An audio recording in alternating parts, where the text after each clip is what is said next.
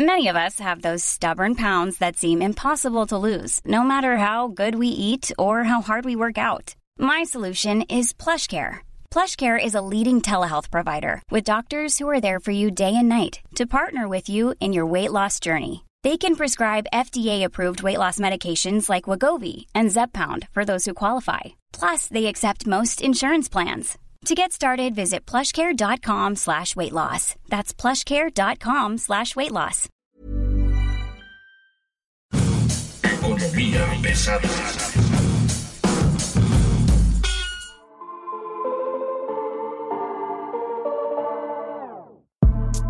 Bienvenidos, esta es Economía Pesada. Mi nombre es Luis Carriles, arroba Luis Carrujos, y me acompaña Mario Alavés. ¿Cómo estás, Mario? Muy bien, Luis, siempre es un gusto estar en Economía Pesada. Mi Twitter es arroba Arturo-Alavés.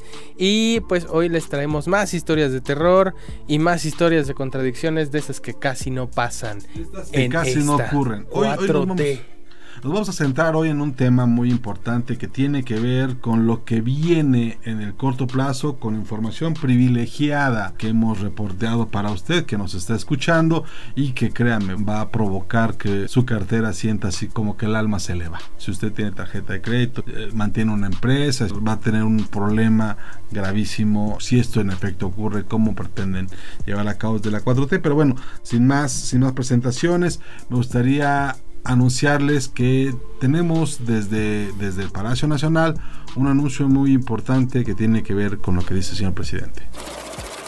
Desde hace algún tiempo nos reunimos, les pedí a todos que nos ayudaran para fortalecer a la Comisión Federal de Electricidad y a Pemex, respetando la autonomía de cada uno de estos organismos, pero tomando en cuenta que se trata de empresas públicas, empresas de la nación, y como lo he hecho público, el propósito es fortalecer a estas dos empresas sin modificar la Constitución y las leyes de la materia, buscando que, este, que se pueda, en el marco legal vigente, llevar a cabo los cambios, para no violar la ley.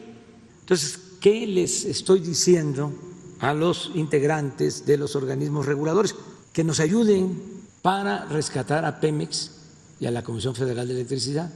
¿Qué le digo a los particulares? Que vamos a seguir aplicando la ley, que no se va a cometer ninguna injusticia, que se respetan los contratos y que si no podemos rescatar a Pemex y a la Comisión Federal con el marco legal actual, entonces sí, presentaría yo una iniciativa de reforma a la Constitución.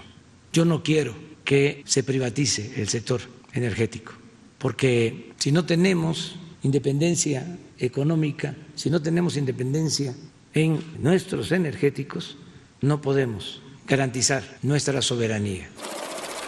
¿Qué es lo que tenemos que entender de lo que dice el señor presidente? Básicamente dos cosas. Uno, vamos a hacer una contrarreforma energética que ya se está planteando desde la Secretaría de Energía, que ya se tiene definida desde la Secretaría de Energía, que incluye dar marcha atrás a un montón de compromisos asumidos, por un lado, y por otro, lo van a hacer de manera urgente. No creo, más allá de que se pueda llevar a cabo o no la reforma energética, la van a proponer, o más bien la contrarreforma la van a proponer, más allá de que se, se haga o no esto va a arrastrar un clima económico que le va a pegar a usted que no tiene nada que ver con el sector energético. Le va a pegar en su tarjeta de crédito, en sus intereses, le va a pegar en prácticamente todas las aristas económicas que pueda tener su negocio o su vida diaria. Si usted es un asiduo consumidor o usuario de tarjetas de crédito, por ejemplo, pues de pronto va a empezar a pagar más, más intereses por lo que usted está usando. Y si usted tiene un crédito hipotecario, bueno, también va a tener, va a tener un problema de fluctuación. Si en este momento tiene una oportunidad de negociar una tasa fija, amárrela sería lo más precavido posible. Si puede liquidar sus deudas, pues liquídelas. Si, si usted está vendiendo algo y lo necesita vender urgentemente, hágalo. Se viene un clima de prevención por dos razones. Eh, la, una contrarreforma energética va a generar, además de escosor, desconfianza, incertidumbre y por supuesto desequilibrios fiscales. Dejémonos de los desequilibrios fiscales, vamos a empezar por, por lo más básico. Una reforma energética va a causar que le suba el recibo de la luz. Una reforma energética para quitar la reforma energética, lo único que va a causar es que le suban a usted el recibo de la luz. ¿Por qué? Porque la CFE no produce, produce energía, pero no la suficiente para cubrir toda la demanda. Esto quiere decir que va a tener que invertir más y además sus fuentes de generación son el gas, el combustóleo, el carbón el carbón, si escucha usted bien, y las plantas hidroeléctricas. Todas estas, eh, estas fuentes son más caras para producir que las energías renovables, hasta 10 veces más caras.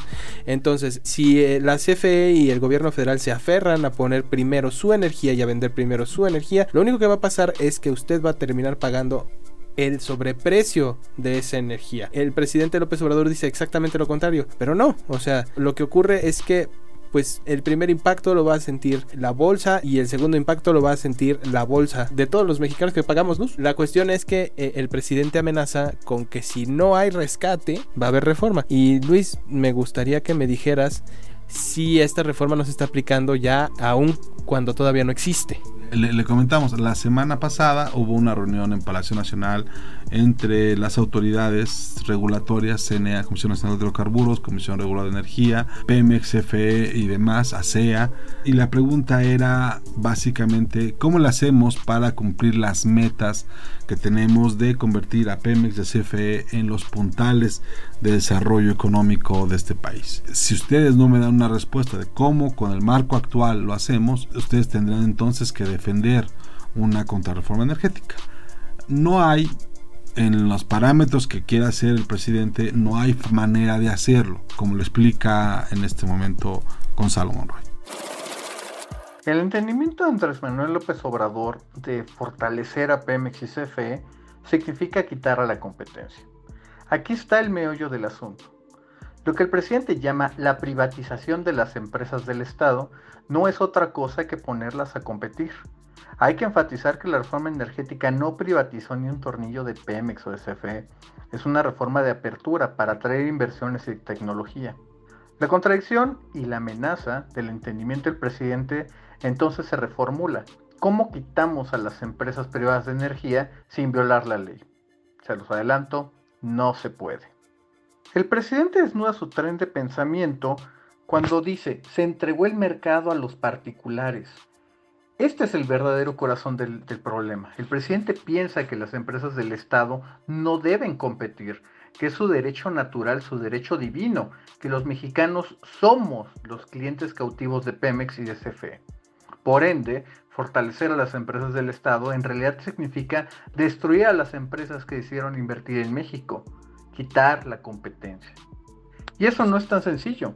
Existen mecanismos de protección de inversiones, tanto en el propio Tratado de Libre Comercio con Estados Unidos y Canadá, como en el de la Unión Europea, TPP y muchos otros acuerdos bilaterales. El presidente amenaza con cambiar la constitución, pero el Estado no tiene el dinero para los litigios que ello implica.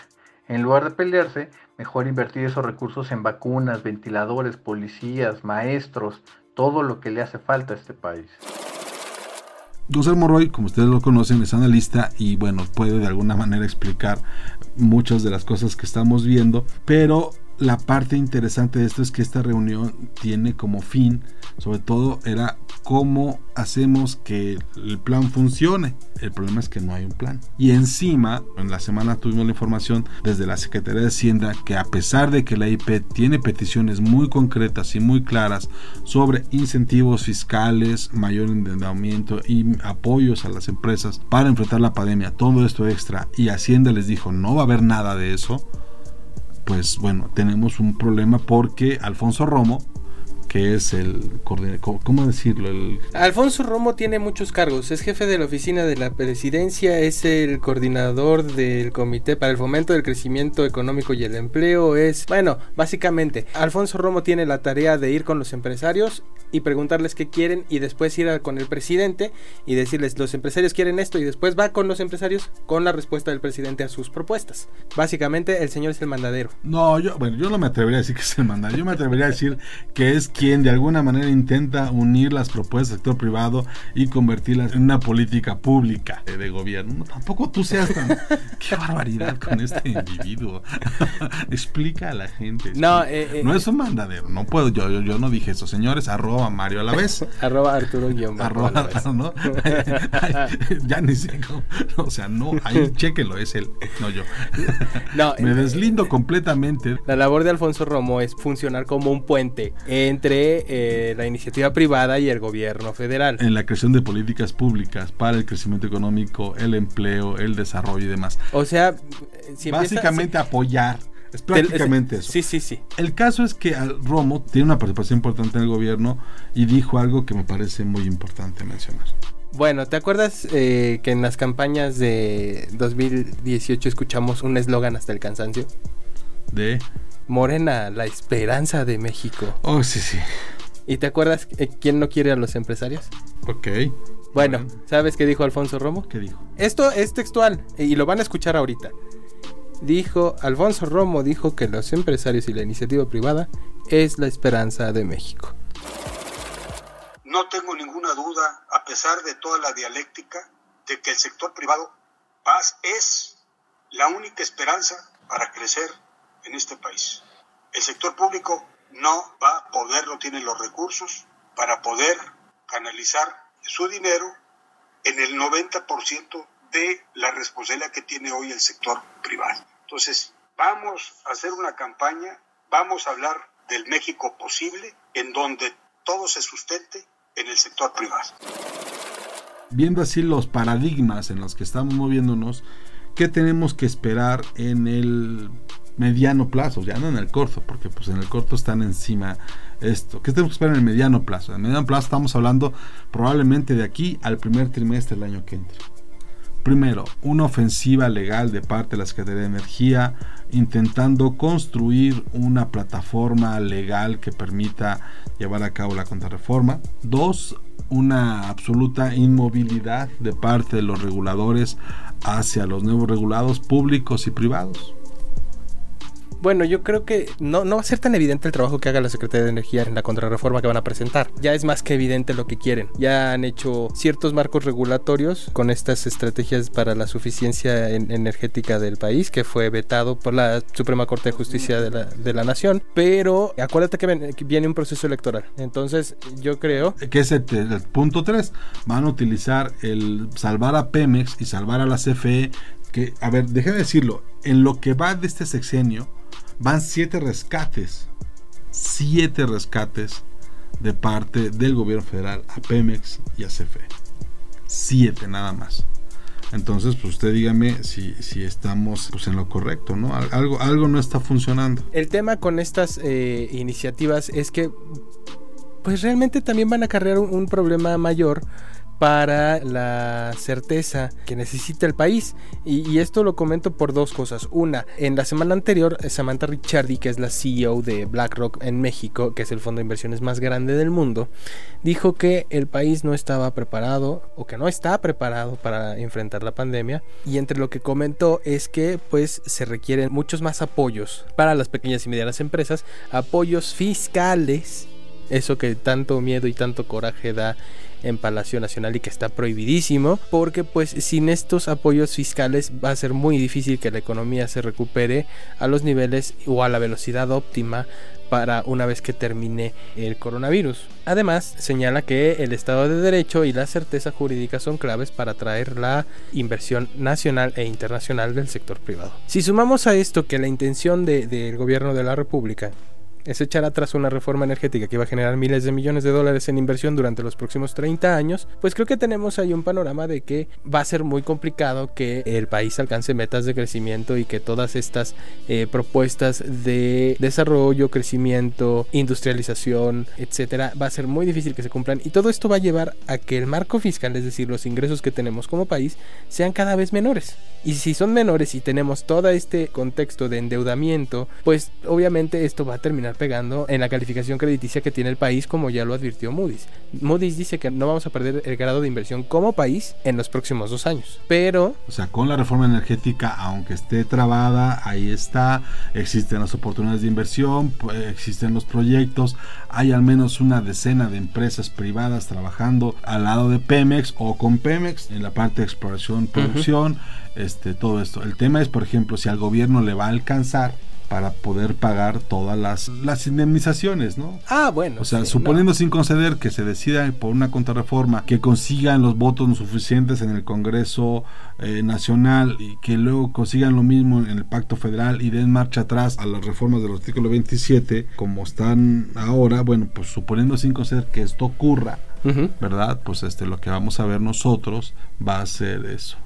Mira, no creo que se avienten a tanto porque hay muchos contratos de por medio y tendríamos que ver una pues reexpropiación petrolera, aunque el término no es adecuado, porque no hay, no hay, no hay propiedad privada. Es el otro gran mito. Una de las grandes defensas o uno de los grandes temas del discurso de, la 4T es que se privatizó Pemex. Déjeme decirlo en una frase muy corta. De la reforma para acá no se ha vendido un tornillo de Pemex y no porque no se quiera, sino porque no vale nada en este momento. BlackRock ya lo advirtió, tenemos un problema en Pemex muy grave. Y bueno, solamente para terminar, le voy a presentar a ustedes en los rescates a Pemex. Con Felipe Calderón, el rescate a Pemex implicó una inversión de 19.3 billones de dólares.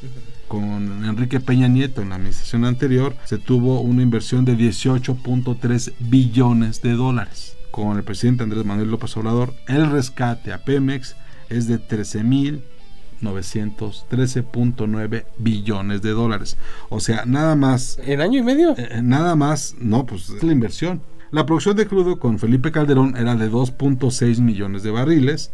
La de Enrique Peña Nieto con la, la producción era 2.1 millones de barriles. Y con Andrés Manuel López Obrador es de 1.6 millones de barriles. En este momento ya Pemex acumula en año y medio una pérdida cercana a 50 mil millones de dólares en año y medio. La pérdida histórica más grande, más grande de Pemex. O sea, aquí el tema sería, qué bueno que lo están rescatando, porque si no, ¿qué estaría pasando con Pemex? Esto sería todo de mi parte. No sé, tú Mario, si tuvieras algo más que agregar. Ah, la inflación en la primera quincena de septiembre subió otra vez está en 4.10%, está fuera del rango del Banco de México y lo más preocupante es que la semana pasada el mismo Instituto Central salió a dar su decisión de política monetaria, donde bajó la tasa de interés eh, referencial 25 puntos base para dejarla en su nivel más bajo, 4.25, su nivel más bajo desde junio de 2016. Lo preocupante no es eso, lo preocupante es que ni siquiera el Banco de México sabe para dónde se va a ir la inflación. La parte las bajan las tasas, la meten eran 3.5, ¿no? En el largo plazo, digamos, todo el sexenio. Llegar a 3.5 para los próximos dos años. ¿Crees tú que se vaya a acelerar esto? no, no, no, no, no. El problema es que la tasa de interés depende de muchos factores y uno de los factores que puede jugar en contra de una baja mayor o más acelerada en la tasa de interés referencial es el, el incremento del dólar. Probablemente se vea una baja más este año de 25 puntos base y de ahí se analice el comportamiento principalmente del tipo de cambio para definir si se sigue o no con estos ajustes, pero después de 11 alzas consecutivas tener una junta o dos sin alzas es un respiro para la política monetaria. En este momento también se viene el tema de las elecciones de Estados Unidos. Ahí hay un papel muy importante para ver cómo se va a mover el tipo de cambio. Yo creo que con ninguno de los dos gana México. Exactamente, era lo que te iba a decir, ninguna de las dos opciones es buena. Entonces, en este caso creo que más vale malo por conocido. ¿Tú crees que valga más la pena Trump que Biden? Híjole, para nosotros se logró estabilizar la relación. Finalmente se logró estabilizar la relación. Con una absoluta sumisión de parte del gobierno mexicano. Eh, como sea. Y el final de la. Como sea, ya, no te están amenazando todos los días con que te van a quitar tus empresas para llevárselas a Estados Unidos. y eso ya no está causando las variaciones en, el tipo de cambio que vimos como cuando antes de ser presidente de Estados Unidos en, enero de 2017, cuando anunció la salida que, que, iba a sacar a General Motors de México. ¿A cuánto se fue el dólar ese día? Pasó de 19 a 23 pesos en una semana. en una semana. Entonces, pues yo creo que si ya se logró cierta estabilidad, no vaya a ser que se le aloque, ¿no? en fin, esto es economía pesada. Muchas gracias por su atención. De verdad, le estamos dando una noticia, me parece que usted tiene que tomar en cuenta para su bolsillo, para su futuro y para las providencias requeridas. Y les recomendamos también que escuchen el podcast del Esto, el diario de los deportistas, donde nos hablarán de las últimas tendencias en el deporte nacional e internacional y pues todo lo que está aconteciendo en este mundo que le gusta tanto a Luis Carriles, que es el fútbol americano. Por ejemplo, el fútbol americano, y hay un montón de deportes que, nos, que, que también están ahí, pero bueno, lo importante es ese, NFL. Y, también no se olvide seguirnos, estamos en Twitter, arroba podcastom, ahí se puede suscribir y usted va a tener acceso a prácticamente todas las plataformas en las que estamos Así es, eh, suscríbanse por favor en Google Podcast, Apple Podcast, Acast, Spotify y Deezer. Deezer es muy divertido. Eh, denle seguir, suscríbanse, denle la campanita para que les avisen cada lunes que salga un nuevo episodio de este su podcast Economía Pesada. Síganos en las redes sociales en arroba podcast donde podrán escuchar toda la oferta que tiene la organización editorial mexicana, que es la organización periodística más grande de América Latina. Esto fue Economía Pesada, muchas gracias, hasta luego.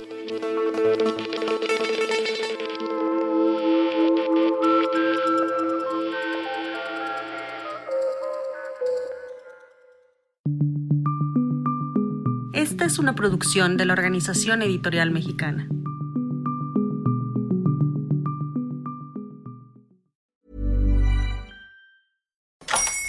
Hola, buenos días, mi pana. Buenos días, bienvenido a Sherwin Williams. ¡Ey! ¿Qué onda, compadre? ¿Qué onda? Ya tengo lista la pintura que ordenaste en el ProPlus app. Con más de 6.000 representantes en nuestras tiendas listos para atenderte en tu idioma y beneficios para contratistas que encontrarás en aliadopro.com. En Sherwin Williams somos el aliado del PRO.